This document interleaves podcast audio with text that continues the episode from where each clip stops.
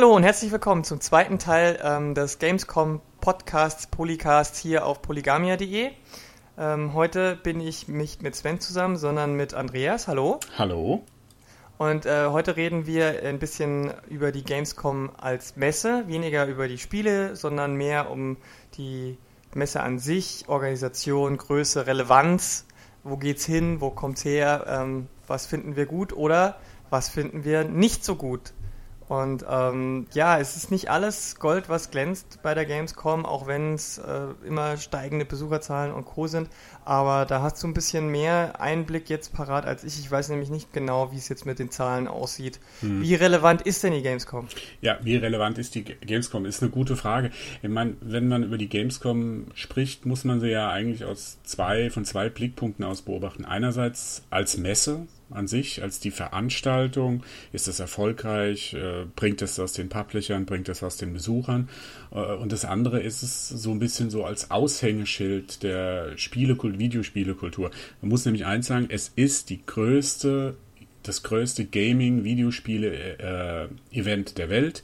Äh, andere Messen, die da vergleichbar sind, ob das jetzt die E3 ist, die nur eine Fachbesuchermesse ist, äh, oder die PAX, äh, die, beziehungsweise die PAX-Veranstaltungen sind ja vier Stück, die Penny Arcade Expo äh, in den USA und Australien, ähm, die haben alles deutlicher weniger Zuschauer, die äh, Besucher. Die einzige, die da noch so ein bisschen mithalten kann, ist die äh, Tokyo Game Show, die so mit mhm. knapp 180.000 Besuchern äh, da zu Buche schlägt. Die äh, Gamescom ist da mit drei, jetzt aktuell mit 345.000 Besuchern über die ganzen Messetage mit Abstand die größte äh, Spielemesse, Gaming-Event, äh, das es gibt. Nur zum Vergleich, die E3 hat so um was 50, 52.000, glaube ich, aktuell. Und PAX Prime, also die, die Hauptmesse von den vier PAX-Veranstaltungen, das sind so 70.000. Also sie ist da wirklich ganz, ganz oben mit dabei. Ja, und erstaunlicherweise ist sie trotzdem, hm, was ihren Informationsgehalt jetzt an Neuigkeiten und Ankündigungen und Releases angeht, ähm, mit die unbe unwichtigste, oder? Hm, ja, mit Sicherheit. Aber ich will, bevor ich jetzt da so auf der Gamescom rumhacke, will ich auch mal was Positives erstmal über die Gamescom sagen. Man muss einfach so sagen, äh, es ist, es ist erfolgreich. Also ähm, diese, ich habe ja auch schon gesagt, 345.000, das ist jetzt ein neuer Besucherrekord. Letztes Jahr waren es 10.000 weniger. Davor, 2013, waren es 340.000. Also sie stagniert zwar auf hohem Niveau, aber die Aussteller, die nehmen halt immer noch weiter zu. Also, sagen wir mal, 2012, 2011, da waren es so 600 Aussteller, jetzt sind es über 800. Ähm, das ist ein großer Erfolg, der da ist. Die Messe wurde anscheinend jetzt auch dieses Jahr von der Organisation, was das, was den Fachbesucherbereich anbetrifft, was äh, die Organisation der, des, des niederen Volks anbetrifft. Also äh, wurde es alles besser organisiert. Ich habe das so ein bisschen mitbekommen letztes Jahr. Da haben auf Facebook haben etliche Publisher, etliche PR-Manager von, von den Publishern haben gemeckert, was ist das hier für eine miese Organisation und so weiter. Dieses Jahr überhaupt nichts. Also das scheint sich jetzt eingependelt zu haben. Die haben zwar sechs Jahre gebraucht dafür, aber ähm, jetzt läuft das Ganze und ähm, ja, es ist ein Erfolg, die, die Location in Köln, darüber kann man streiten. Ähm, ich finde die Messe als Gelände furchtbar. Äh, da gibt es andere Messen, die sind viel besser geeignet. Wenn man nur mal Frankfurt nimmt, eine riesen Freifläche äh, zwischen den Hallen, kurze Wege äh, wären da auch in Frankfurt und so weiter. Das wäre eigentlich wesentlich besser gewesen. Ähm, aber die Infrastruktur in Köln ist halt super und das ist halt, jeder sagt halt immer wieder, Leipzig, Leipzig war so toll. Ja, Leipzig, das Messegelände war toll, aber der Rest war alles äh, indiskutabel, nicht mehr konkurrenzfähig. War war Leipzig nicht auch, ist nicht Leipzig auch deutlich kleiner? Also das würde doch ja, ja, kapazitätenmäßig auch gar nicht mehr hinhauen. Ja, natürlich. Leipzig hatte äh, Besucherrekord 200.000 und da war es schon voll. Ja. Was, ich, was ich meine von Leipzig, von der Location, ich meine jetzt gar nicht mal so die Stadt, ich meine einfach das Messegelände. Das war ein, einfach ein angenehmes Messegelände. Wenn du äh, in in Köln auf die Messe läufst, dann hast du einfach ganz nüchtern und brutal die einzelnen Hallen nebeneinander geklatscht. Das ist biederste Architektur, sage ich mhm. mal dazu. Mhm. Leipzig war da schon ein bisschen anders mit der Kuppel und so, wie gesagt. Und was, was mich halt äh, an Köln extrem stört, du hast keine richtige schöne Freifläche. Du hast zwar auf dem, ich glaube, das ist der Nord, wo war der Presseeingang? Ist Nord, oder? Ja. Ja, ähm, da hat man ja quasi so, wo man so die, den großen, äh, wo, wo man so vorfahren kann quasi und mhm, so alles. Und die ja. Treppen. Aber äh, wenn man jetzt mal Frankfurt, warst du schon mal in Frankfurt, Messe? Nee, im Messegelände hm, war ich noch okay. nicht, aber ich, ich war in, in äh, London. Achso, ah, gut. Da, da war, ich doch letzt, war ich doch im Mai auf, auf der Comic-Con ja. dort. Und äh, das Messegelände ist halt, da, also da kannst du natürlich Köln überhaupt nicht mithalten. Also das ist neu, modernste Architektur, riesig groß und, und, und Freiflächen noch und nöcher. Da hast du einen richtigen Campus bei einem Eingang ja. davor. Ja, ich habe halt mit Köln halt das Problem, das hat so ein Gefühl, du wirst da einfach so reingekarrt und abgefertigt. Ja, mhm. das, ja schön ist es nicht. Also ja. vor allem, wenn man halt mal aus den Hallen rauskommt, ist es äh, äh, zwischen den Hallen die Freiplätze, die es gibt, Furchtbar. sind halt wirklich nicht besonders hübsch. Mhm. Äh, da können die sich noch so anstrengen mit Beachvolleyball und Motocross Stage und so weiter. Ähm, zum Verweilen lädt es nicht genau ein. Ähm, aber gut, auf der anderen Seite kann man ja auch sagen, die Hauptattraktion findet in den Hallen statt. Äh, mhm. Da ist es relativ egal. Und sie geben sich mittlerweile ja auch echt viel Mühe, das drumherum, äh, äh um den eigentlichen Kern der, der Games äh, so aufzupeppen, auch innerhalb der Hallen, dass es halt mehr ein Erlebnis ist als bloß äh, das Anspielen. Mhm. Und ja, Kapazitäten, ganz ehrlich, also die haben noch Kapazitäten. Also eine Halle, ich glaube die Halle 11 wurde bisher, wird ja bisher überhaupt nicht genutzt für Ausstellungen, also für mhm. normales, für den Konsum, Konsumerbereich, sondern da war dann bloß diese äh, Last Man Standing Challenge, glaube ich, mhm. drin. Mhm. Ähm, also es wäre noch Kapazität da, aber ganz ehrlich, also dann würden, würden die Leute noch länger anstehen, weil ich meine, die, die großen äh, Aussteller wie EA oder Ubisoft, die haben jetzt schon eine halbe Halle für sich und da stehen die Leute dann dreieinhalb mhm. Stunden an. Und das würde halt mit, mit, mit noch mehr Fläche würde das nicht, äh, äh, nicht funktionieren, auch nicht besser funktionieren. Und gerade deswegen ist auch, was du vorhin meintest, mit Stagnieren auf hohem Niveau. Ich bin ehrlich gesagt froh, dass es nicht noch schneller wächst. Weil mhm. ähm, in, in den Hallen merkst du dann, obwohl also das ist wirklich, das, da ist auch die Organisation im Vergleich zum letzten Jahr schon wieder viel besser. Die haben viel früher angefangen, die ähm, inneren Korridore, diesen sogenannten Boulevard, abzusperren und die Leute nur noch nach außen über die Außenwege zu führen, die ah ja, okay. dreimal so breit waren. Dadurch mhm. äh, war es viel, war es zwar mehr, ähm, musstest längere Strecken zurücklegen, aber es war überhaupt kein Gedränge. Mhm. Es war viel angenehmer, weil das Wetter eben dementsprechend auch ganz gut war. Es war natürlich schon heiß, aber noch erträglich, finde ich. Mhm. Und dadurch ähm, ähm, warst du halt ja, also es war dadurch ein bisschen entspannter alles. Also die Ordner waren entspannt und freundlich, die Leute, äh, die Besucher waren alle nicht so, wenn du mal ein bisschen schneller vorbeigerannt bist, weil du dich irgendwo treffen wolltest mit jemandem, hat dich keiner böse angemacht. Also es war alles ein bisschen entspannter, weil die Orga halt auch äh, für den mhm. Konsumentenbereich besser war. Und die Hallen waren, waren sehr groß und großräumig ausgenutzt. Wie gesagt, die großen Publisher hatten mega riesige Stände und mhm. es war tierisch laut. Hm. Aber ähm, auch da hat, bin ich, ich bin froh, wirklich gesagt, dass es jetzt nicht so rasant ansteigt, weil ich glaube, ich weiß nicht, ob irgendwann der Punkt erreicht ist, dass die Leute da nicht mehr hingehen, weil sie sagen, äh, ich stehe nicht vier Stunden für, für ein Spiel an, wenn ich nur einen Tag dort bin. Hm. Interessanterweise äh, hat sich auch ein bisschen die Tagesauslastung äh, äh, etwas verschoben. Okay. Denn es war ja wohl echt immer so, dass der Samstag so der große Ansturm war, weil eben Wochenende, ne? Und mittlerweile ist der Donnerstag der harte Tag. Also das habe ich dann gemerkt. Der Mittwoch ist ja der Fachbesuchertag und Donnerstag waren die Korridore eben, die, der Bulle war noch lange offen. Und da, hm? Wahrscheinlich, weil jeder gedacht hat, oh, Donnerstag ist ja nicht so viel los. Und dann sind mhm. alle schon Donnerstag gekommen. Weil wirklich vor ein paar Jahren war der Donnerstag eigentlich so der Tipp, wenn du zur Gamescom willst und du hast Zeit, dann fahr am Donnerstag hin, weil am Wochenende wird es unerträglich. Es, war ja eigentlich schon immer so, dass äh, Samstag, Sonntag war furchtbar. Also ich ja. war einmal samstags da gewesen, noch ein bisschen, äh, nee, danke. Das ja, und das ist jetzt genau umgekehrt. Also jetzt hättest mhm. du am Donnerstag keinen Spaß mehr. Ähm, und ich bin froh, dass ich da nicht so häufig in den Konsumentenbereich rausgegangen bin, weil ich eben Tempini im, im Pressebereich hatte, also im äh, Businessbereich, ähm, weil das hätte, glaube ich, weitaus weniger Spaß gemacht. Und ähm, Ja, also vielleicht liegt es auch, ich meine, es sind ja auch immer Sommerferien, das heißt, die Leute haben theoretisch ja auch so, äh, Donnerstag schon Zeit. Und ähm, leben sich dann, haben dann vielleicht gesagt, okay, dann äh, fahre ich doch am Donnerstag schon hin. Mhm. Ja, was, du hast gerade ja gesagt, ähm, wenn du, wenn du mal in den Konsumerbereich bist, äh, du warst jetzt ja die meiste Zeit im Pressebereich.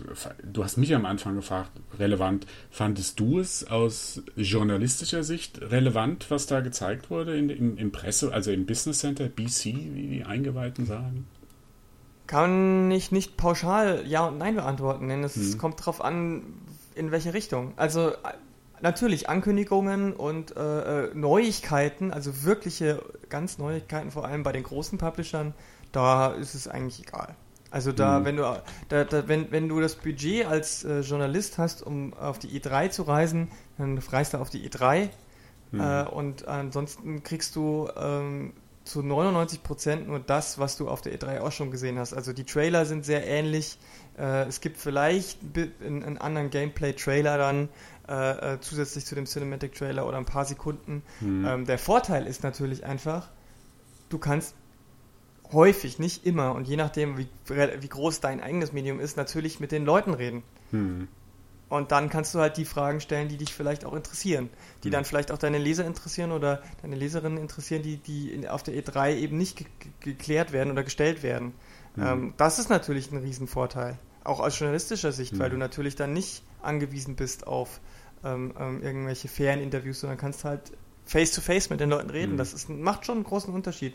Ja gut, das hast du ja teilweise auch in der E3, aber da hast du schon recht. Also für mich war das früher auch immer äh, eigentlich, ich muss ja sagen, ich habe die Gamescom oder ähm, die war für mich nie so rein, also aus journalistischer Sicht sehr uninteressant. Klar, da mhm. gab es so Aus äh, Ausschläge nach oben, also gerade so letztes Jahr oder so überhaupt die Ankündigung der Next-Gen bzw. der Current-Gen-Konsolen, Xbox One und die äh, PlayStation 4. Ähm, aber es gab nie irgendwas, wo du gesagt, also selten irgendwas, wo du gesagt hast, wow, ja, ähm, dass ich das jetzt hier gespielt habe oder das jetzt hier gesehen habe, dass das hier angekündigt wurde. So eine, so, so eine Ankündigung wie Mafia 3, das äh, das war ja eigentlich für mich so persönlich der Knaller der Gamescom. Die Definitiv, das war die, auch. Die kündigen Mafia 3 an und es ist ein bisschen schade, dass das äh, irgendwie keinen Gamescom Award abgeräumt hat, wobei das hängt, glaube ich, mit zusammen, dass das nicht spielbar war. Genau, die, du, kannst, ja, okay. du kannst dich nur bewerben, wenn du im Consumer-Bereich Spieler bist. Deswegen ja. haben sie auch ein, zwei andere Titel waren eingereicht und mussten wieder zurückgezogen ja. werden. Ich glaube sogar Fallout 4 Ah, okay. Aber da bin ich mir nicht sicher, ob das Fallout. Es war irgendwas Großes, die, die wollten sich eigentlich äh, um den Award bewerben und sind dann, weil es nicht spielbar war, haben sie sich wieder zurückgezogen. Ah ja, okay. Also, ähm, das, das ist halt so eine Sache, ja. Also, wie gesagt, die äh, Gamescom ist für mich aus journalistischer Sicht äh, nie besonders toll gewesen. Was es halt echt gut war, ist, dass du die auch mal die Publisher ja, gerade so als kleines Magazin, wo du nicht bei jedem Event dabei bist, ja, ja. wo du nicht bei jedem exklusiven Preview-Event, ob das jetzt in Deutschland oder in London oder in Dubai, da wurden Paris, schon mal, ja, wo auch immer. Ja. Also da, das ist, da, da muss ich auch echt noch mal ganz, also und wirklich, das hat jetzt nichts damit, ich bin nicht käuflich oder sonst irgendein, ich, ich sage das jetzt ganz allgemein, ich finde, dass die Publisher da wirklich sehr nett sind, weil die sich, die, die, egal ob du ein pupsi kleines Blog bist, was 50 Klicks pro Monat hat, und wir sind ja jetzt auch nicht ein Riesending. Aber wir haben äh, mehr als 50 Klicks. Ja, das aber Klicks, äh, Schmicks, das ist mir egal. Ich meine nur, ähm, die nehmen sich für alle Leute genau gleich viel Zeit, die sind für jeden gleich nett und ähm, ähm, wenn du dich interessiert zeigst, dann merken die das. Mhm. Und ähm, das ist, finde ich, auch was ganz Besonderes. Und äh, na klar, es gibt auch auch da keine pauschalen Antworten, weil es gibt auch da natürlich Leute äh, von bestimmten Studios, sei es jetzt Entwickler oder PR-Leute, die haben ihre fünf Phrasen und mhm. wenn du was anderes fragst, dann sagen sie entweder kann ich noch nicht sagen oder wollen wir noch nicht sagen oder kann, wie auch immer. Also mhm. das habe ich zum Beispiel bei der äh, Dark Souls 3 Präsentation gemerkt. Da war da, da hieß es, habt ihr noch Fragen? Und dann haben vier Leute vier Fragen gestellt und er hat keine davon beantwortet, weil er gesagt hat, ich kann es an diesem Zeitpunkt noch nicht sagen. Und mhm. das ist natürlich dann, dann brauche ich auch keine Fragen stellen. Mhm. Ähm, aber es gibt halt auch äh, die Entwickler, die, die jede noch so kleine Frage wirklich auch beantworten, weil sie es wollen. Weil mhm. sie merken, da ist jemand interessiert an einem Spiel. Mhm. Garantiert ich, Gearbox, oder? Gearbox äh, sowieso. Also ich meine, Randy mhm. war ja selber da. Randy, wir, wir duzen uns. Wir seit, duzen der Gamescom, seit der Gamescom wird nur noch geduzt. Nein. Seit der Party. Ja, ja, nee, da, ich war ja nicht auf der Branchenparty. Ich war ja auf, äh, leider, leider auf ganz vielen anderen Partys. Leider machen Leute, ja, okay. Äh, hm. ich strecke dir virtuell meine Zunge raus. Okay.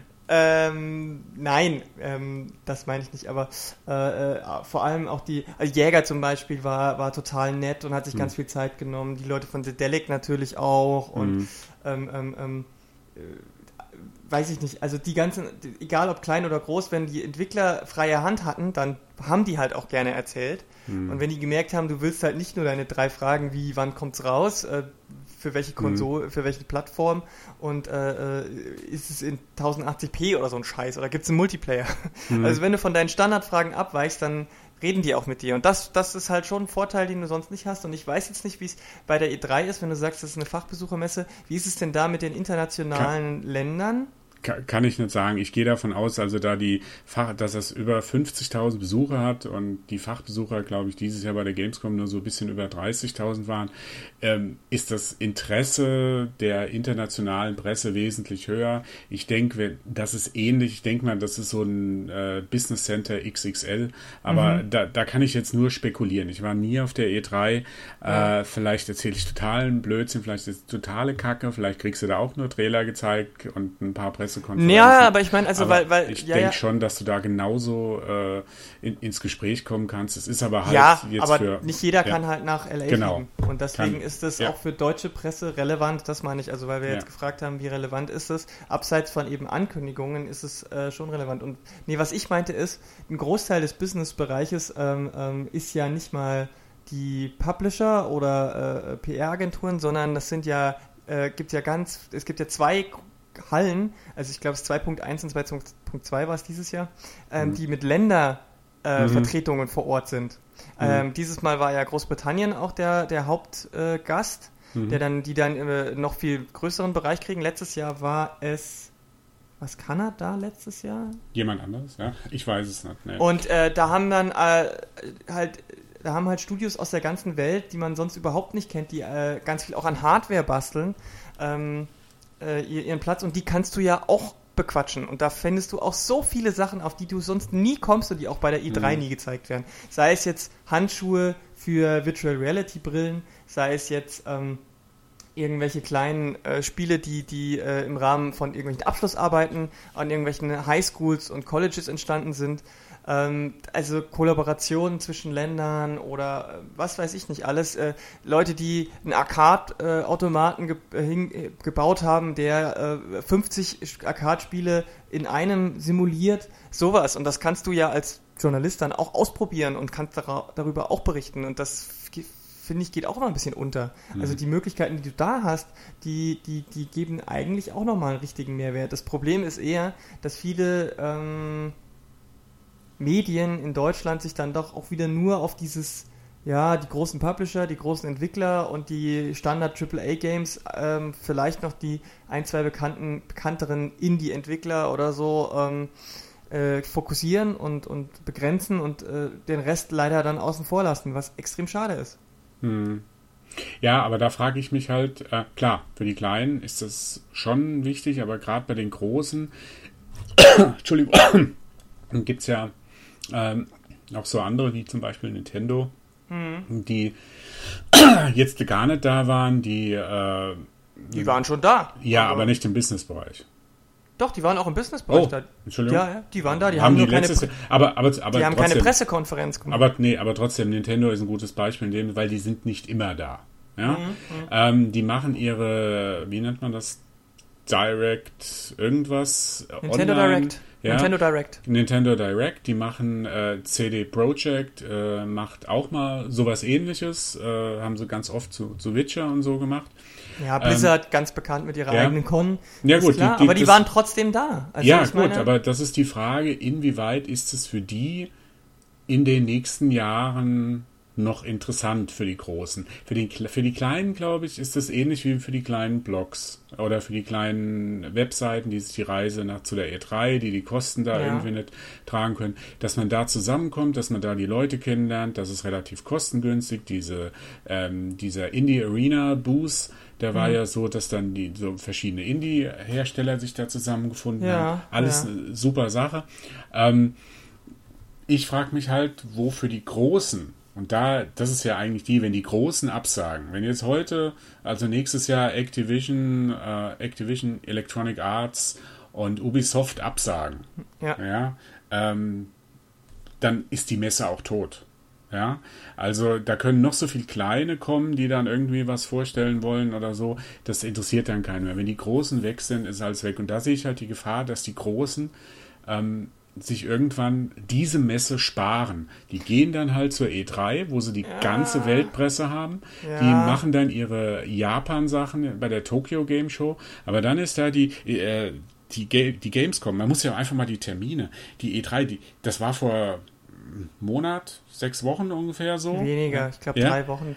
Die Next, Tokyo Game Show ist, ist ja. im September. Ja, ja die Gamescom ist dazwischen gepresst. Man kann jetzt natürlich auch sagen, der Termin, ja. Ähm, der war dieses so Jahr, war aber auch dieses Jahr äh, nochmal ein deutliches äh, Stück früher. Also ja. letztes Jahr war er in der zweiten Augustwoche, nächstes Jahr ist er, glaube ich, sogar in der dritten Augustwoche. Das, mhm. äh, ich weiß nicht, woran das liegt, dass die das immer so wechseln, aber jetzt war es halt wirklich so nah an der E3 dran, dass es auch von mhm. der äh, Studio, Entwickler und Publisher-Seite gar, gar nicht viel Neues geben konnte, weil die in zwei Wochen nichts Neues präsentieren mhm. können, außer ja. einen neu geschnittenen Trailer. Ja, und, da, und das finde noch nicht mal das. Und das finde ich halt extrem schade. Da, da muss man sich doch auch als Messe fragen, also gerade so im Business-Bereich, ja, äh, nur damit man so ein Get-Together hat, ja, so Neudeutsch, mm, dass, ja. dass, ich, dass sich die Leute treffen oder so? Oder gibt es da nicht andere Sachen, wie ich das effektiver den Leuten zeigen kann, die ganzen Sachen? Ich, was ich ja an der Gamescom so toll finde, da hatten wir, glaube ich, ähm, von vor der Gamescom schon mal drüber gesprochen ist. Ähm, ich glaube, du hattest das gesagt bei der E3 werden die geilen Sachen angekündigt und auf der Gamescom kann man die spielen. Ja, so ja? ist es meistens. Also auch. diese, dieses Hands-on, also eher so ein Konzept wie jetzt auch mit der Penny Arcade, äh, Arcade Expo, PAX, ja, die ja auch eher so um, um die, ja, Kultur wird jetzt, es klingt jetzt hochtrabend, aber diese Videospielkultur, ob das jetzt äh, Cosplayer sind oder was auch genau, immer. Genau, das Ganze ja, drumherum halt. Das Ganze drumherum. Ähm, da frage ich mich, wäre es nicht sinnvoller, ähm, auf diesen Businessbereich zu verzichten oder auszugliedern?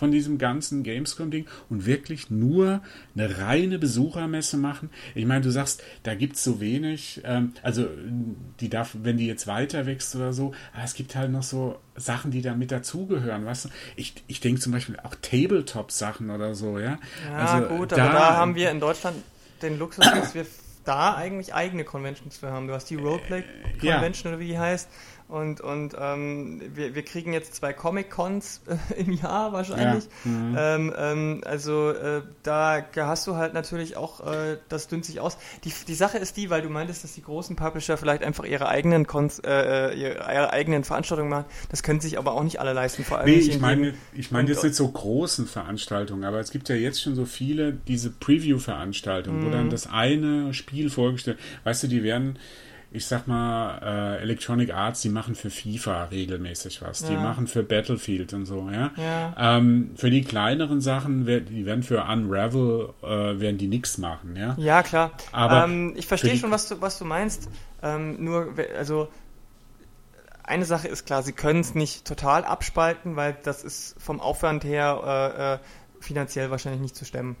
Also, weil wenn die einmal die, die, die, die, die das Messegelände mieten, dann ist es wahrscheinlich finanziell äh, nicht mehr so teuer, noch die zwei Hallen für den Businessbereich mitzumieten, als wenn die äh, drei Wochen später nur, die, nur drei Hallen für, für nur den Businessbereich. Also das, ähm, ich glaube, das ist allein deswegen äh, schon nicht sinnvoll und dann ist es organisatorisch wahrscheinlich nochmal ein Riesenaufwand, äh, wenn man das trennt. Und äh, ich glaube, wenn man es ganz weglassen würde ähm, wir, und nur noch eine reine Konsumentenmesse äh, draus machen würde, dann könnte es funktionieren. aber ich glaube, dann würden, würden dann, also das weiß ich nicht, wie das die, ich nenne es jetzt mal Fachpresse, äh, mhm. äh, aufnehmen würde. Weil ähm, dann müsstest du doch wieder die ganzen Leute, die dort hinreisen, mit Fastpasses versorgen. Das würde wieder alles mhm. aufhalten. Also äh, ich weiß nicht, ob das so gut ist, das ganz rauszunehmen. Ähm, vielleicht müsste man es anders aufteilen. Ich habe letztes Jahr schon gesagt, vielleicht wäre es sinnvoller, man macht zweifach Besuchertage. Mhm. Und, ähm, die verlängern die Messe, meinst Verlängert du? die Messe dann. Ähm, man hat ja jetzt schon montags die GDC, aber man könnte ja auch Montag, äh, man könnte ja auch Dienstag dann schon den, den Fachbesuchertag aufmachen. Ja gut, das ändert ja jetzt nichts generell an dem Problem, inwieweit das für Journalisten interessant ist, das Ganze, ja. Ähm, ich, ich sehe halt da auf Dauer ein großes Problem. Nur dieses, äh, diese Zusammenkunft, dass man sich mal sieht, dass man mal Hallo sagt oder so. Naja, es ist aber nicht nur eben nur das, es ist nicht nur mal sehen, es ist, ähm, ich will nicht sagen, es ist familiär, weil das ist es nicht, aber du, du der, der persönliche Kontakt zu den, zu den Entwicklern und Publishern ist mehr als nur mal sehen. Also du kannst, wie gesagt, äh, äh, wenn du, wenn du nicht Pech hast und an so einen PR-Sprech gebundenen Menschen gerätst, äh, deine ganz eigene Berichterstattung dann auch draus dröseln und halt Infos rauslocken, die vielleicht nicht jeder andere auch schon hat. Zweitens mhm. hast du den, wie gesagt, den, wie du schon erwähnt hast, den riesen Hands-on, wenn er denn stattfindet. Ich sag's nochmal, Fallout 4. mhm. Mhm. Ähm, aber das hast du ja in der Regel. Ähm, mhm. Außer du hast so eine ganz frische Ankündigung, wie jetzt zum Beispiel auch bei Mafia. Aber auch da mhm. hatten sie zumindest äh, schon äh, äh, vorgespieltes Gameplay. Mhm. Ähm, und, und das ist schon auch nochmal ein ganz großer Vorteil und ähm, ich, ich, für mich persönlich ist es halt auch so, wenn wir jetzt von den, von der Fachpresse und den Journal, dem Journalismus und wie auch immer man das nennen würde, redet, dann muss ich schon sagen, dass mittlerweile durch die, durch den, durch die große Verbreitung in den sozialen Netzwerken und die starke Ausbreitung und ich, ja, wie soll ich es noch bezeichnen, der, der, der, der Neuigkeiten und dass, äh, dass es so viele gibt, ist für mich die Fachpresse eben nicht mehr, sind nicht die drei, vier großen Magazine. Denn äh, ich habe das Gefühl, die konzentrieren sich ja sowieso nur auf die drei, vier großen Publisher. Und ähm, ähm, das ist aber nicht das, was für mich jetzt so relevant ist. Und ich denke, da ist die Fachpresse für mich, also die, die sich dann wirklich nicht auf die Massen Ware konzentriert, weil das ist ja für mich das, was eigentlich Fachpresse ausmacht. So, wenn man jetzt von Hardware-Fachpresse mhm. redet, dann äh, redet, äh, beschäftigen die sich jetzt auch nicht mit dem 0815 Mediamarkt-Fernseher, mhm. sondern mit den High-End-Gadgets oder mit den Nischenprodukten. Und das machen dann die kleineren, mittelgroßen und, und, und Durchschnittsmagazine äh, äh, im Internet. Äh, und, und man darf auch nicht die, die äh, YouTube-Berichterstatter, ich meine jetzt nicht Let's Player oder sowas, sondern Leute, die dann, die das als ihr eigenes Neuigkeitenformat äh, ansehen, äh, außen vor lassen.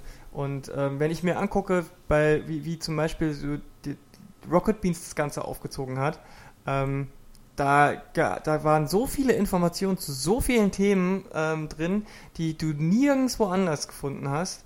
Äh, und das wäre so nicht möglich gewesen. Also mhm. ich, ich sehe durchaus noch einen sehr, sehr großen Mehrwert. Es ist halt ein anderer Fokus und es ist ein, eine andere, vielleicht ist es vielleicht ein bisschen eine andere Zielgruppe, aber ähm, für mich persönlich hat die Gamescom äh, eher eine, also was das angeht, schon eine Relevanz, nur eine andere halt als die E3. Okay, dann, okay, dann sagen wir halt, okay, die Messe ist vernünftig, man kann die, die ist relevant und alles, alles ist gut und schön.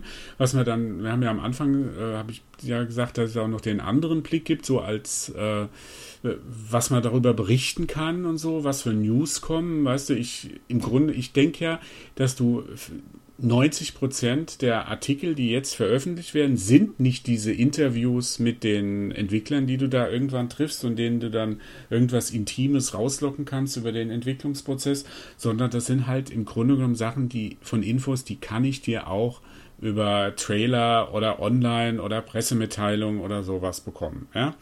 Ähm, was, wenn man, jetzt, wenn man jetzt sieht, dass immer nur Previews und so, was anderes wird ja drüber nicht berichtet, hat die Messe auch noch eine andere Bedeutung, dass es sagen kann, okay, da sind wir jetzt mit dem Stand der Videospiele, das ist unsere, der Status quo der Videospiele, hat das eine Bedeutung oder wird da auch nur einfach nur das Gleiche vom letzten Jahr neu aufgewärmt. Ich sehe immer bei der Gamescom da selten Innovationen von Spielen, selten neue Ideen. Ich kriege das FIFA, ich kriege mein Call of Duty.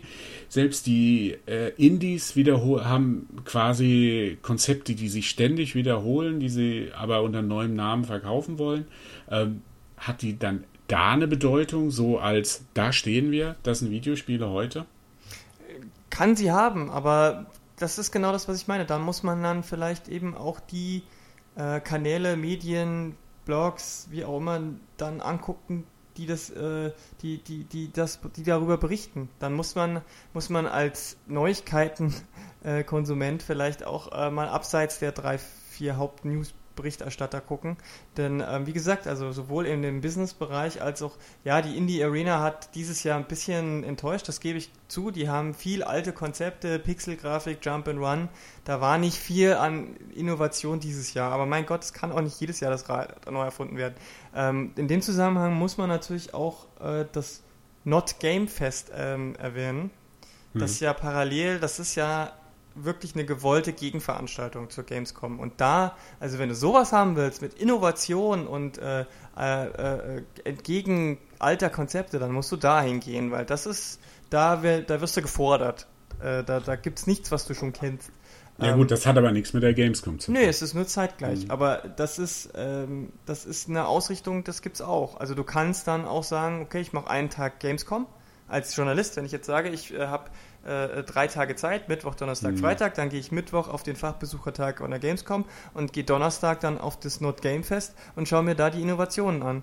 Ja, ähm, gut. Dann hast das du beides, ähm, weil also du kannst es schon haben. Du kannst es auch auf der Gamescom haben, wie gesagt. Also im, äh, es gibt auch da das, äh, und das sind nicht nur ein, zwei, das sind schon 30, 40 solche Sachen, wo sich Leute viel einfallen haben lassen. Wenn man jetzt zum Beispiel Fragments of Him, äh, was äh, ein ganz kleiner Stand äh, der, der Niederländer war, auf einem Laptop konntest du äh, das kurz mal eine Viertelstunde den äh, Vorspann anspielen, wo es darum geht, ähm, dass ein Mann ähm, stirbt bei einem Autounfall, blöd gelaufen, jetzt nicht überdramatisch, und dann geht es darum, wie gehend seine, geht sein Umfeld damit um. Und du spielst dann verschiedene Episoden mit den verschiedenen Personen, seine Ex-Freundin, seinen aktuellen mhm. Lebenspartner, seine Mutter und ein Arbeitskollege oder so. Und äh, die äh, erinnern sich an eine bestimmte Zeit, einen bestimmten Moment und den spielst du dann, um somit diese Trauerverarbeitung äh, äh mitzuerleben. Und das ist zum Beispiel was, wo ich sage, das ist durchaus was völlig Neues. Hm, aber über das keiner berichtet. Na, ich habe jetzt schon, also ich, deswegen sage ich, das kommt drauf an. Also in meiner, das klingt jetzt schon wieder so, ich bin so Elite und so abgefahren und so Indie, aber wenn ich sage, in meiner Timeline haben darüber vier Leute berichtet, dann ist das schon viel. Mhm. Und mhm. ich kann mir vorstellen, dass es nicht die einzigen waren. Man muss es, wie gesagt, man muss halt als Journalist auch ein bisschen die Augen offen halten und nicht nur äh, äh, zu den großen Publishern rennen. Und da sage ich dann, deswegen sage ich, vielleicht wäre ein zusätzlicher Fachbesuchertag deswegen richtig, weil man dann die Zeit hätte. Hm. Die andere Frage, wir sind aber dann so ein bisschen bei einem Henne- und das Ei-Problem. Äh, wenn die, meinetwegen, die machen das, die gucken sich das an, aber es will keiner lesen. Deswegen machen sie nur die Artikel über die großen Spiele, weil die jeder lesen will. Und so. Ähm, das ist ja schon ein Problem, dass eigentlich die ganze Videospielepresse eigentlich schon seit, ich sag mal, seit Jahrzehnten, klingt jetzt vielleicht ein bisschen übertrieben, aber seit etlichen Jahren schon durchzieht, dass es, ähm, dass eigentlich die großen Klicks, die großen Artikel, äh, die großen News immer nur auch über die großen Spiele oder die halbwegs großen Spiele, aber diese, die, die Sachen, die so abseits vom Mainstream sind und ich muss da nochmal sagen, Indie ist inzwischen Mainstream. Ja, ja, ja, aber ja, es ist halt also was anderes, diese, ob dann, dann, dann sagen wir Triple A und wie nennt man das dann? Sim Single A? Keine Ahnung. Ja, aber das sind. Äh, ähm, Oder B-Platzierungen, also dann nehmen wir es halt nicht Indie, sondern halt nicht Triple A-Titel. Ja, aber da wird ja, ich denke mal, dass viele Journalisten sind ja jetzt alles jetzt alles nur Call of Duty Fans oder FIFA Fans. Nee, deswegen, ja. es gibt ja Die wollen ja, ja, sicherlich, aber die schreiben darüber, weil, oder die, zumindest gibt es dann einen kleinen Artikel, ja. ja. Gibt ja keinen richtig, also ich kann mich kaum erinnern, dass es mal eine richtig große Preview von einem Indie-Spiel gab. Ja, ja, ja da sind also wir aber so dann, da sind wir halt bei, bei der, beim Axel Springer, ne? Also, die argumentieren genauso.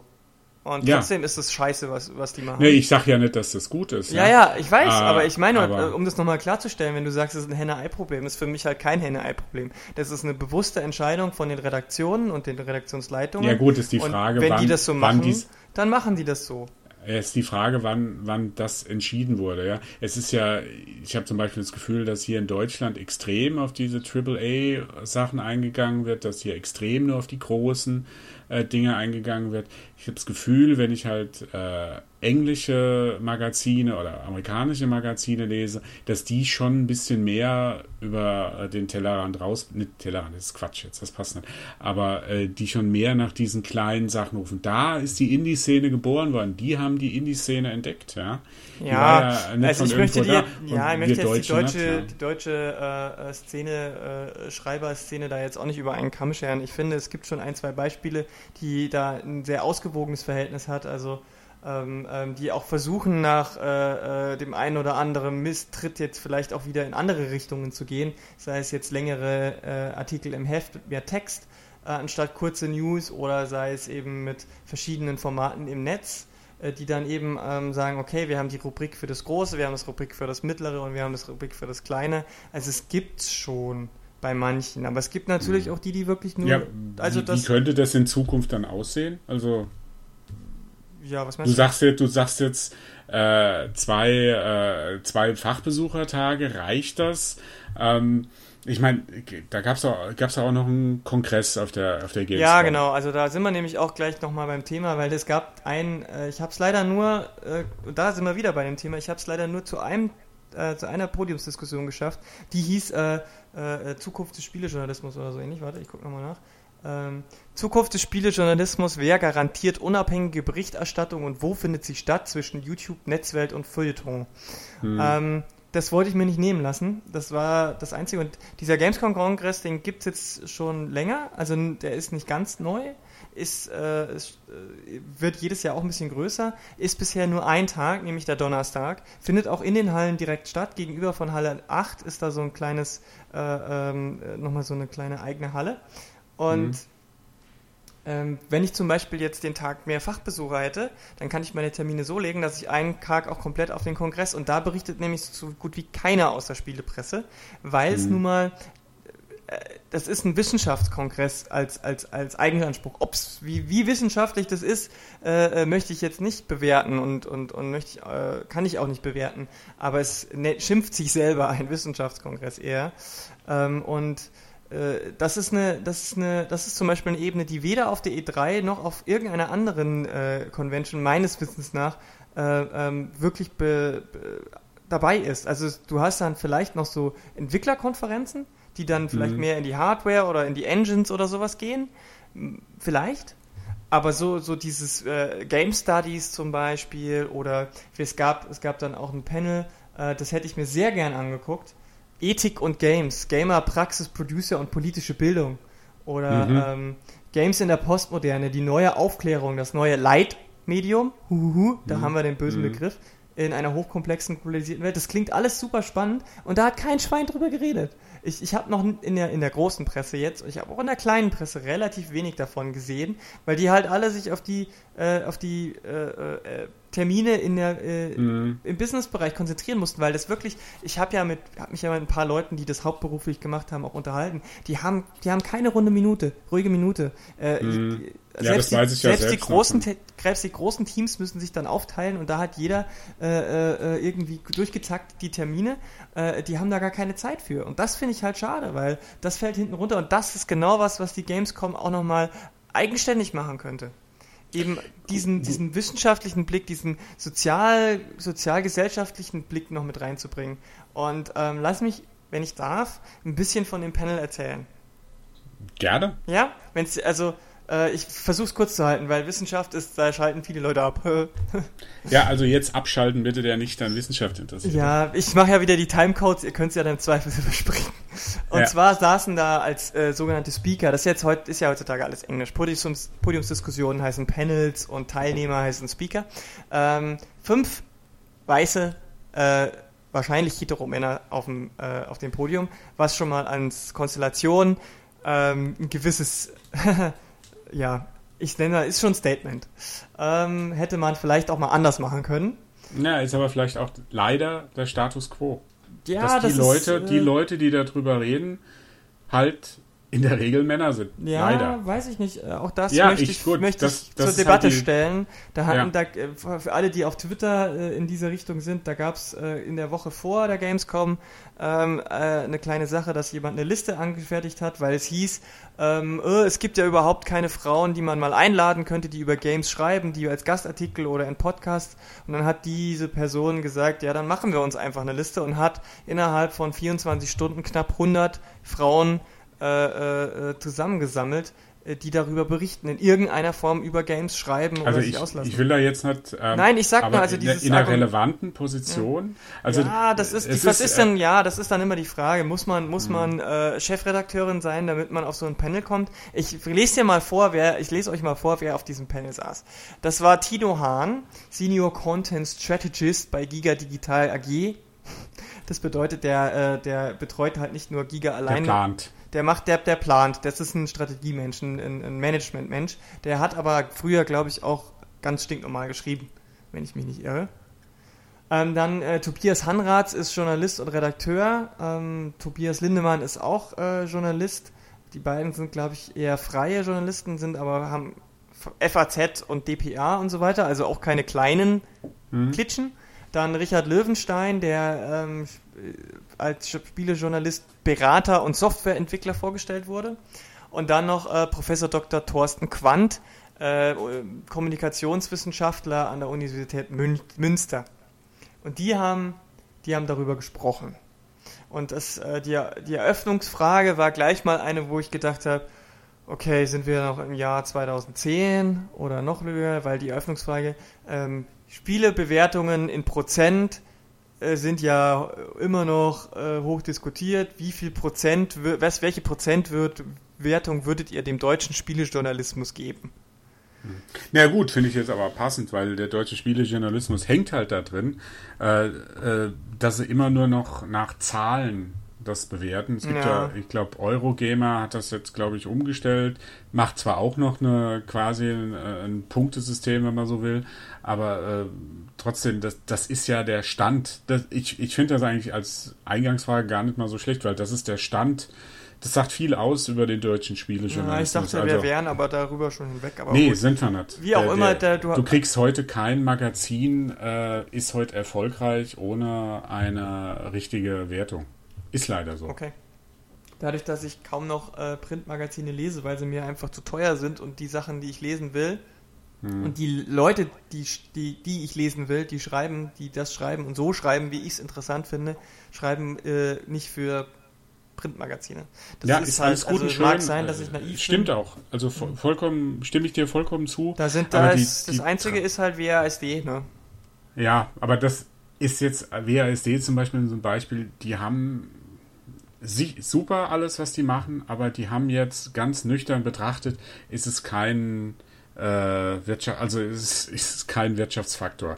Die, wenn die WASD von heute auf morgen dicht machen würde, wird das keiner merken. Ja, ja, ja, leider. das darum also geht. Ja, ich kann da ist- immer nur Ja, ich denke, leider, die Ausrichtung war auch eher wirklich äh, in den, äh, in den im Massenjournalismus, also in den Mhm. großen Tageszeitungen, wo das war nämlich halt auch Thema, ähm, dass mittlerweile ist es völlig normal, dass in den Feuilleton-Seiten äh, Bücher, sogar Comics, Filme, CDs, alle möglichen Kunstprodukte werden, äh, sind wie selbstverständlich dort, aber Games haben immer noch irgendwie so einen Sonderstatus.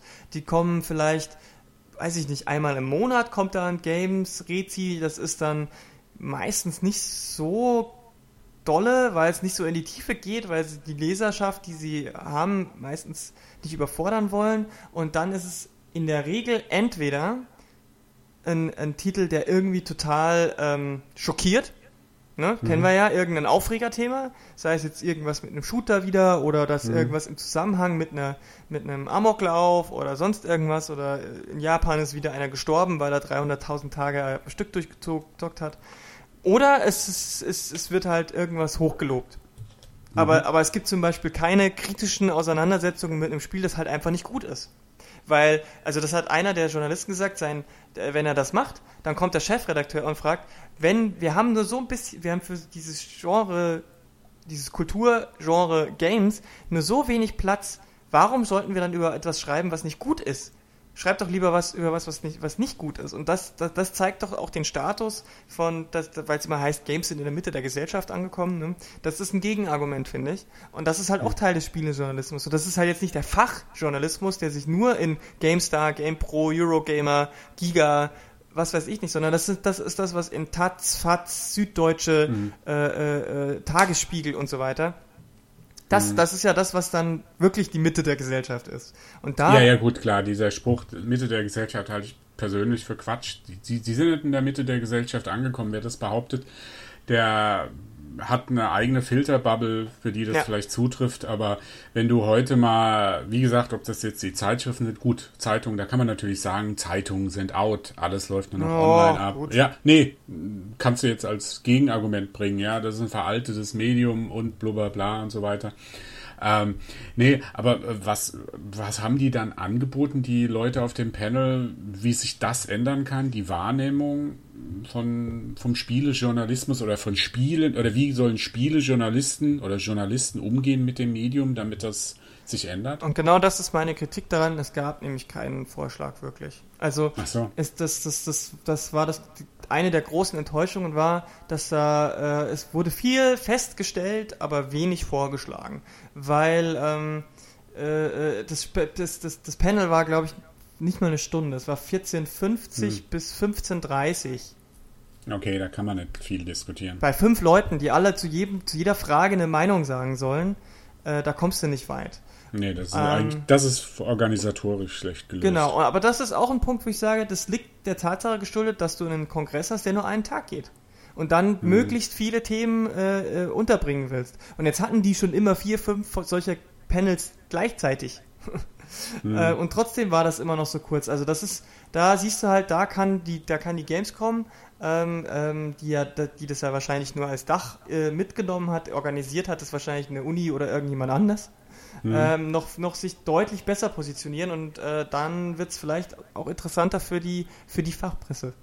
Ähm, mhm. Der Punkt ist, äh, die, der Vorschlag, der kam und der kam, ähm, und das ich, da möchte ich auch wirklich jetzt ein paar Namen nennen, weil, ähm, ähm, weil mir das wichtig ist, um, um zu sagen, dass die nicht alle total, äh, äh wie soll ich sagen, ähm, äh, total Blödsinn labern und, oder nur oberflächlich und keine Ahnung von der Materie haben. Von Tino Hahn, der hat gesagt, das Problem sind die Inhalte. Wenn wir über die Inhalte, hm. äh, wenn, wir, wenn wir aufhören, Produktbeschreibungen zu schreiben, und zwar halt auch eben auch in den Rezensionen für die Tagespresse oder die Wochenpresse von mir, also ob das jetzt das ist ja wurscht, aber die großen Mainstream-Zeitungen, wenn wir aufhören, Kaufentscheidungen äh, herbeizuführen, äh, sondern Themen und Inhalte zu beschreiben, dann wird der Spielejournalismus nicht nur ernst genommen, sondern bekommt auch mehr Platz und Raum und hat als Beispiel eben auch die Vereinigten Staaten natürlich angebracht, die da viel weiter sind, was das angeht. Hm. Ja, wie, das trotzdem so ganz konkret, über wie soll man dann über die Spiele schreiben? Also wir sollen jetzt keine Inhalte äh, oder Na, es, es, ja, du sollst halt dann äh, äh, ähm, also Inhalte im Sinne von Themen. Also äh, er hat das dann am Beispiel des Sexismus festgemacht. Ah ja, okay, jetzt jetzt. Das Thema Sexismus ja. in Spielen. Du kannst auch Rassismus in Spielen. Du kannst auch äh, Vereinsamung, Depressionen. Also das ist alles jetzt negativ. Vielleicht gibt es auch irgendwas hm. Positives, äh, weiß ich nicht. Äh, äh die die die positiven Effekte von äh, Online-Community-Zocken oder oder sowas. Ähm, hm. so, sowas, solche Inhalte, also nicht auf ein Spiel, ist es gut oder schlecht und ist die Grafik so oder so, sondern zu sagen, was ist denn das für eine gesellschaftliche Relevanz, was wird da wiedergespiegelt, so wie man es ja auch viel bei Filmen und eben anderen mhm. Medien auch macht.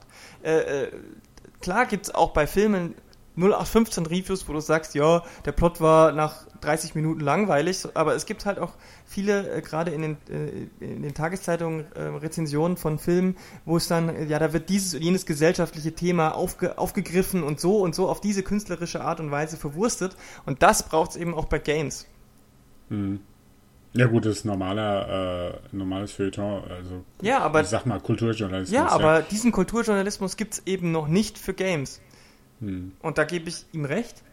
Ähm, ja. lustig, also lustiger, ich fand's ähm, nicht so lustig, aber es gab dann auch einen auf dem Podium, der das völlig niedergebügelt hat, der gesagt hat, ja, äh, pf, also das ist, äh, das ist äh, völlig irrelevant und ähm, Sexismus äh, in Spielen, das ist, ist ein Thema, das gibt's vielleicht in den USA und das wurde dort hochgekocht an Einzelpersonen, das findet ja gar nicht statt. Und wenn überhaupt, dann müssen wir über Sexismus gegen Männer genauso reden äh, und, und brauchen keinen Feminismus in, in, in Videospielen. Der hat halt so überhaupt nichts kapiert.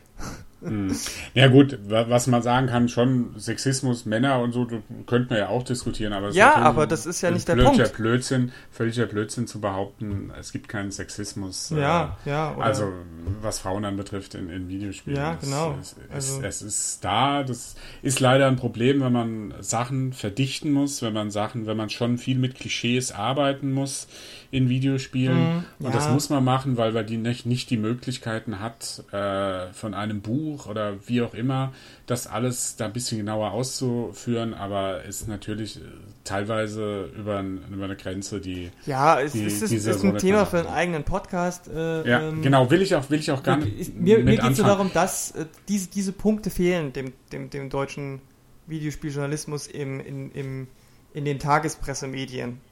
Und mhm. äh, solange das nicht drin ist, sondern wirklich nur Produktbeschreibungen äh, äh, gemacht werden und seien sie noch so äh, wortgewandt geschrieben, mhm. wenn am Ende dann nur eine Kaufempfehlung rauskommt oder nicht, dann ist es halt auch irre irrelevant. Das ist dann ja. irrelevant. Und dann. Da sind wir aber wieder bei der Gamescom. Ja. Weil die Gamescom ist ja eigentlich nur eine reine Werbeveranstaltung, eine reine hier äh, Marketingmaschine, die dir sagt, kauf es oder also friss es oder stirb. Das im Grunde, es, es wird ja auch nichts anderes transportiert. Und da bin ich jetzt wieder bei dem Punkt Stand der Videospiele, Gamescom als Symbol. Mhm das ist ja ein reiner Kommerztempel, der hat ja überhaupt nichts von den. Ich könnte wetten, bei World of Tanks, wie heißen die? Wargaming. Wargaming sind garantiert wieder äh, Frauen, ja. leicht bekleidete ja. Frauen in der Uniform rumgelaufen, oder? Ekelhaft. Und haben Pole Dancing ja, oder sowas. Garantiert. Das machen die jedes Jahr. Äh, da frage ich mich, wenn, wie willst du es dann einem vermitteln? Du, du bist als Journalist, ja, stehst bei der, vor deinem Chefredakteur, sagst du, ja, guck mal, die Gamescom fängt an. Hier, ich, wir könnten da über das und das berichten. Und dann guckt er sich ein Bild an, sagt, äh, guckt er wieder so ein Boost Babe, ja, mhm. Entschuldigung für den Ausdruck, ja, aber ja, ja. Fach, Fachausdruck. ähm, der sagt dann, nee, über so einen Scheiß berichten wir nicht, das, das sind Spiele, Kinderkram. Ja, das ist, das ist ja das Problem. Ja, aber das ja, ist, es ist ja immer dieses äh, Sex und Gewalt mhm. verkaufen sie, ja. Und ja, das aber das muss Bildern, ich ganz ehrlich sagen, Werbung also das war alles, die, die kriegst du in der Gamescom so nirgendwo anders, leider. Da wird sich ja gar nicht bemüht. Und wenn du jetzt sagst, Gamescom Kongress ist ganz nett, dann diese Retro-Ecke. Ähm, die war wirklich ich, super und die war ja, auch super okay, gut besucht. Alle, ja, alles, alles schön und gut, aber so nach außen hin merkst du ja nur die die, die laut schreien, die laut, äh, also die, die Publisher, die mit ihren großen Shootern, mit ihren großen Effektorgien, ob das jetzt Gewalt oder Sexismus ist, die du überall sehen willst, das, das ist ja das, das nach außen dringt. Ja, ja aber Und das ist auch eine wir, bewusste Entscheidung. Also, weil Wargaming schon echt so mit die einzigen waren, die das immer noch so durchziehen und diesen Proll-Level fahren. Und alle anderen Stände haben das nämlich halt nicht gemacht. Die haben versucht, mhm. mit aufwendigen Props und, und also zum Beispiel die Leute, ähm, oh, wie heißen die jetzt gleich noch, von die das Mad Max Spiel machen, äh, Lars, äh, von Just Cause auch. Wie heißt dies? Keine Ahnung. Also Warner, Warner, Warner, ist der Warner, Publisher. Warner, Warner mhm. ist der Publisher. Die haben sich äh, im Computerbereich äh, schon auch einen Aufwand gemacht, haben da einen, einen äh, äh ein bisschen ein Szenario kreiert. Da sind, da sind Leute als, als äh, Warboys und so rumgelaufen und haben die Leute, die in der Schlange saßen, immer wieder animiert, sind immer hin und haben sie angeschnauzt. Dann gab es eine kleine Bühne, wo dann so, so ein Paukenspieler so diesen äh, ganz berühmten Mad Max Soundtrack ein bisschen nachgespielt hat. Also es gibt eben, das ist das, mit, das, was Wargaming macht, ist ein ganz kleiner Bereich mittlerweile, der leider nur unglaubliche Strahlkraft hat. Und ähm, auch da sehe ich halt auch die Pflicht eher bei den berichtenden Leuten eben das nicht zu machen. Nicht darüber zu berichten. Einfach mal nicht über Wargaming zu reden. Ähm, weil ich glaube, dann wäre das, ähm, dann würde das vielleicht auch nachlassen. Ähm, und, und, und genauso ist es ja auch mit den Partys. Wargaming schmeißt ja auch immer irgendwie Riesenpartys, äh, äh, die dann auch äh, genauso ablaufen. Dann geht's halt einfach nicht, geht nicht hin. Das, das, das befeuert die doch nur. Und ähm, da sehe ich die Pflicht eher auf anderer Seite, weil warum soll Wargaming aufhören, wenn sie damit die meiste und größte Aufmerksamkeit bekommen? Ist doch ganz klar. Ja, das ist ja das grundsätzliche Aber das Problem. ist ja nicht Schuld der Gamescom. Das ist doch nicht. Naja, äh, Die geben den Leuten doch nur Platz für gegen ja, Geld. die geben den, die geben den Leuten ja, die Plattform. Was die für mit dem Platz machen, bleibt, können sie, können, ja. ne? Also, wenn da, wenn da ein Publisher in, ja, in, vier, in, in vier Hallen Gesundheit Hm. äh, äh, sowas auffährt, dann ähm, weiß ich nicht, dann ist es halt so. Dann ist es halt auch Teil der Gaming-Kultur. Aber es ist nur ein Teil. Und ich habe das Gefühl, dass es dieses Jahr deutlich geringerer Teil war. Ähm, und wie gesagt, es war so viel drumherum in dieser Family-Halle. Ich habe auch so viele Familien mit wirklich sehr jüngeren Besuchern, also noch Anfang der Teenagerzeit, die dann in diese, dieser Family and Friends Halle waren, wo ganz anderes abseits Videospielmäßiges gelaufen ist, auch die Cosplay Village und so weiter. Äh, wenn die das noch ein bisschen mehr forcieren und wenn dann die, die Leute, die darüber berichten, vielleicht auch mehr über sowas berichten, als immer nur über die gleiche Scheiße, dann, dann äh, sehe ich das auch ähm, dass da sich was tun kann. Aber wie gesagt, ich sehe das nicht in der Bringschuld der Gamescom, die, äh, die versucht, möglichst allen gleichwertig und gleichgerecht Sachen zur Verfügung zu stellen, sondern ich sehe das auf anderer Ebene. Naja, gut, sagen wir mal so, die Gamescom hast schon recht, die vermieten die Flächen und was die dann darauf machen können, haben sie wenig Einfluss und so weiter. Dann ist es vielleicht doch eher bei den Publishern, die dann, wo man dann aber auch drauf kommt, die jetzt da diese Plattform, diese Bühne haben, um sich zu präsentieren, um die äh, ihre Spiele in einem besseren Licht äh, zu zeigen, als bisher in der Mitte der Gesellschaft wahrgenommen wird. Also äh, und, das machen sie leider Mhm. nicht. Sie, ich, wenn du jetzt, ich war, muss jetzt dazu sagen, ich war die letzten beiden Jahre nicht auf der Gamescom. Davor kann ich sagen, da war halt der, was gegeben hat, Sex und Gewalt verkauft sich gut, ja. Ähm, das war halt extrem in meinen Augen, wie das da auch, man muss ja bedenken, da kommen ja dann auch so 12-, 13-Jährige, die können zwar sich dann Call of Duty ansehen, aber die sehen dann auch die trotzdem die Werbung drumherum, die sehr martialisch ist und so weiter. Ähm, wenn sich das jetzt bessert, ist das ja ein Schritt in die richtige Richtung, aber momentan finde ich, sind die Publisher, du sagst jetzt, ähm, die Journalisten st- sind gefordert, stimme ich dir vollkommen zu. Ja? Journalisten müssen auch mal ein bisschen, also wenn sie wirklich als Spiele, also als Journalist, wenn so Spieleschreiber als Journalisten wahrgenommen werden sollen, dann müssen sie auch mal ein bisschen kreativer werden und auch abseits von den Previews und so weiter über die Gamescom äh, berichten und so weiter. Aber äh, es ist auch ein bisschen in der Bringschuld der Publisher, die diese Bühne auch mal vernünftig nutzen. Ja? Und nicht nur das Einfache, das Simple äh, machen, die billige, we- weißt du, dann irgendwie die Keychains dann in die, in die Menge werfen, in die gröhlende Menge, wenn der Shoutcaster oder wer da immer da rumschreit. Ja, äh, ich denke, das gab's noch, oder? Ja, diese, ja. Diese ganzen Mini-Merchandising-Sachen, wo du dann irgendwie so ein Mini-Schlüsselanhänger. Naja, es ist schon Äh, mehr als Schlüsselanhänger, aber ja, es, gut. Ist, es sind natürlich Okay, Giveaways, aber dieses- die jetzt nicht der Wahnsinn sind. Das gab's Ja. massiv, aber, aber ich, das finde ich jetzt auch nicht verwerflich, muss ich sagen. Weil die wollen, weil das kreiert ja auch so ein bisschen den Event-Charakter, den es haben soll, auch für den Konsumenten. Ähm, das finde ich jetzt nicht so schlimm. Ähm, ich habe, ich glaube, es ist halt schwierig, dem Publisher, der damit Geld verdienen will, zu sagen, äh, äh, mach mal, mach mal was Vernünftiges. Ja. Das ist, das ist halt generell bei so Publishern schwierig. Entweder du hast Leute, die interessiert sowas oder das ist denen wurscht. Also Wargaming Mhm. wird immer so sein. Die werden sich, das ist ja auch, deswegen haben die auch diese Spiele, ne? Also die bedienen einfach ein bestimmtes Klientel. Das bin nicht ich, das möchte ich nicht verurteilen von, von, von äh, sagen, dass die dumm sind oder so. Ähm, ich sag nur, dass äh, ich finde die Präsentation dieser Spiele einfach nur scheiße und minderwertig äh, und, und herabwürdigend. Aber, aber es hängt auch echt ganz stark immer von den Spielen ab. Also klar, äh, wahrscheinlich gibt's jedes zweites Jahr irgendein Call of Duty und ein Battlefield, aber dieses Jahr hatte ich auch den Eindruck, es gab nicht so viel äh, äh, äh Militärspiele. Rainbow Six gab's. Das neue Rainbow Six, aber ich glaube, mhm. was war sonst als ganz Neues? Es ist, neues Call of Duty war es ja nicht. Gibt's ja keins, mhm. oder? Aber ich bin Weiß ich nicht. Ich gehe davon aus, ich gehe, ich gehe davon aus, dass das äh, neue Call of Duty zumindest im, äh, ich meine schon, dass es da war. Keine Ahnung. Also, also doch, doch, bin auch, ich mir ziemlich sicher. Ja, kann sein, vielleicht gab es auch. Aber äh, das ist zum Beispiel, das meine ich mit bewusster Entscheidung. Ich habe weder über Rainbow Six noch über Battlefield noch über Call of Duty jemals, also gestern in dem Podcast mit äh, äh, Sven auch ganz bewusst nicht über sowas geredet, weil, weil das sind, das sind die, die Entscheidungen, die ich treffen kann.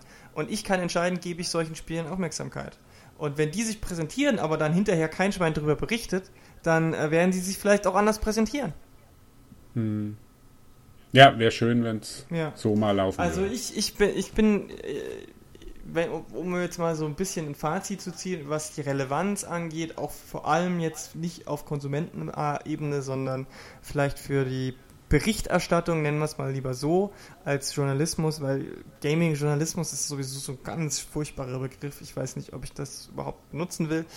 Ähm, aber sagen wir mal, Leute, die darüber schreiben, auch hauptberuflich, für die Leute sehe ich die Gamescom schon wichtig, aber auf eine andere Ebene als die E3 oder andere Messen es halt sind.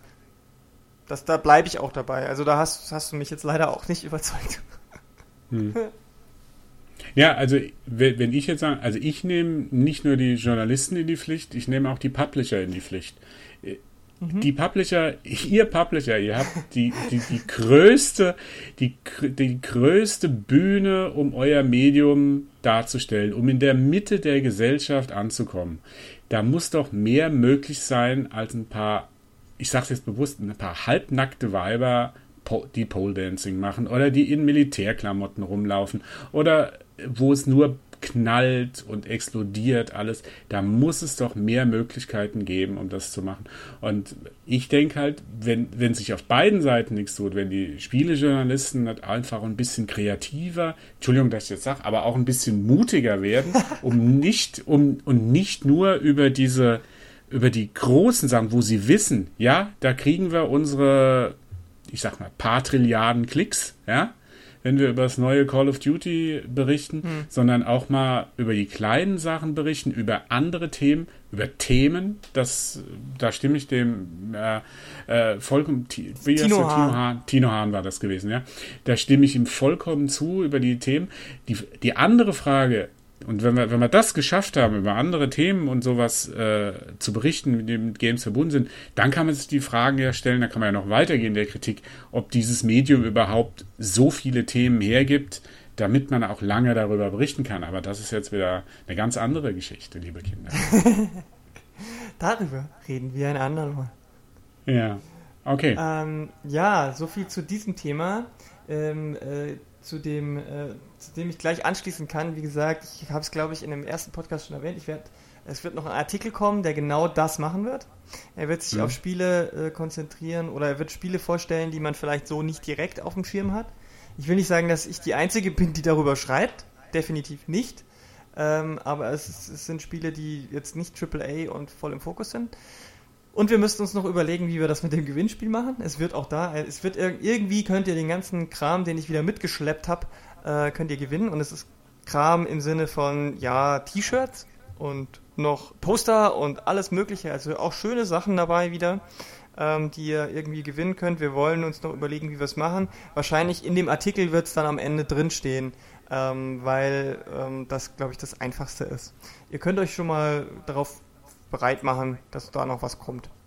Ansonsten äh, was ist heute von uns. Danke, Andreas, dass du dir Zeit genommen hast, mit mir zu diskutieren. Es war ähm, durchaus äh, wie immer ein Erlebnis. Es ist wie immer ein unglaubliches Erlebnis mit dir. Danke. ähm, wir werden demnächst weitersprechen. Der, der nächste Podcast wahrscheinlich über äh, Filme wieder mal. Ähm, mhm. Da haben wir schon was geplant. Ansonsten ähm, könnt ihr uns natürlich in die Kommentare schreiben, was waren eure Highlights, oder, äh, könnt aber auch über das, was wir jetzt gerade gesprochen haben, noch ein bisschen diskutieren. Wie seht ihr das? Seid ihr vielleicht zufällig Fachpresse und habt dazu eine Meinung? Äh, wir tauschen uns auch gerne dann auch mit euch aus. Äh, ich bin super interessiert, wie andere Leute das sehen. Und ähm, bis bald und tschüss. Tschüss.